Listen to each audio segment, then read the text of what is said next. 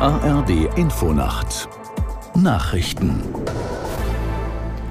um 5.30 Uhr mit Juliette Groß. Im Gazastreifen sind beim Beschuss eines Krankenhauses nach Angaben des palästinensischen Gesundheitsministeriums mehr als 200 Menschen getötet worden. Unklar ist jedoch, wer den Angriff ausgeführt hat. Aus der Nachrichtenredaktion Julia Faltermeier. Die radikal-islamische Hamas machte Israel dafür verantwortlich. Die Regierung in Jerusalem gab dagegen der Gegenseite die Schuld an der Explosion. Es habe sich um eine fehlgeleitete Rakete gehandelt, die die Terrororganisation Islamischer Dschihad auf Israel habe abfeuern wollen, hieß es.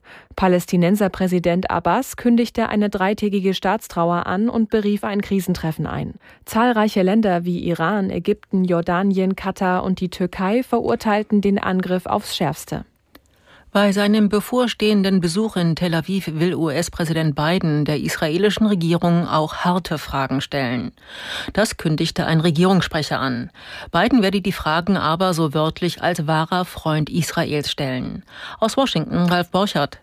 Das in Jordanien geplante Treffen des US-Präsidenten mit König Abdullah, dem ägyptischen Präsidenten al-Sisi und Palästinenserpräsident Abbas ist nach Angaben des Weißen Hauses verschoben.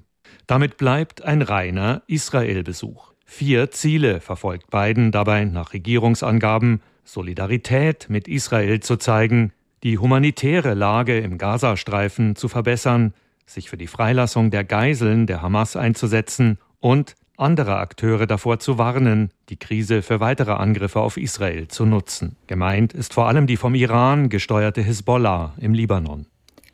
Bei einem Luftangriff auf die Stadt Saporischia im Südosten der Ukraine soll ein Mensch getötet worden sein. Nach Angaben des Gouverneurs der Region wurden zwei weitere Menschen verletzt. Acht Wohnhäuser seien beschädigt worden. Der Gouverneur machte Russland für den Angriff verantwortlich.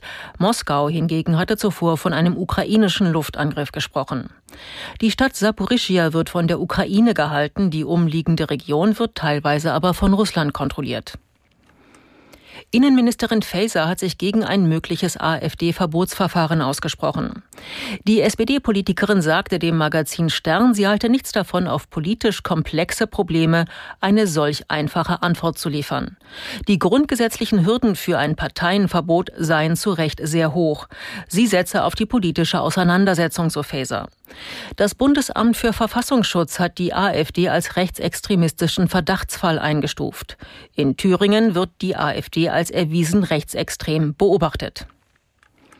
Das Wetter in Deutschland. Am Tage im Norden und Osten freundlich, von Südwesten her wolkig und Regen 10 bis 17 Grad. Morgen wechselhaft bei 9 bis 21 Grad. Die weiteren Aussichten Freitag zeitweise regnerisch im Nordosten und Süden Sonne 6 bis 20 Grad. Samstag wolkenreich und verbreitet Schauer 3 bis 17 Grad. Das waren die Nachrichten.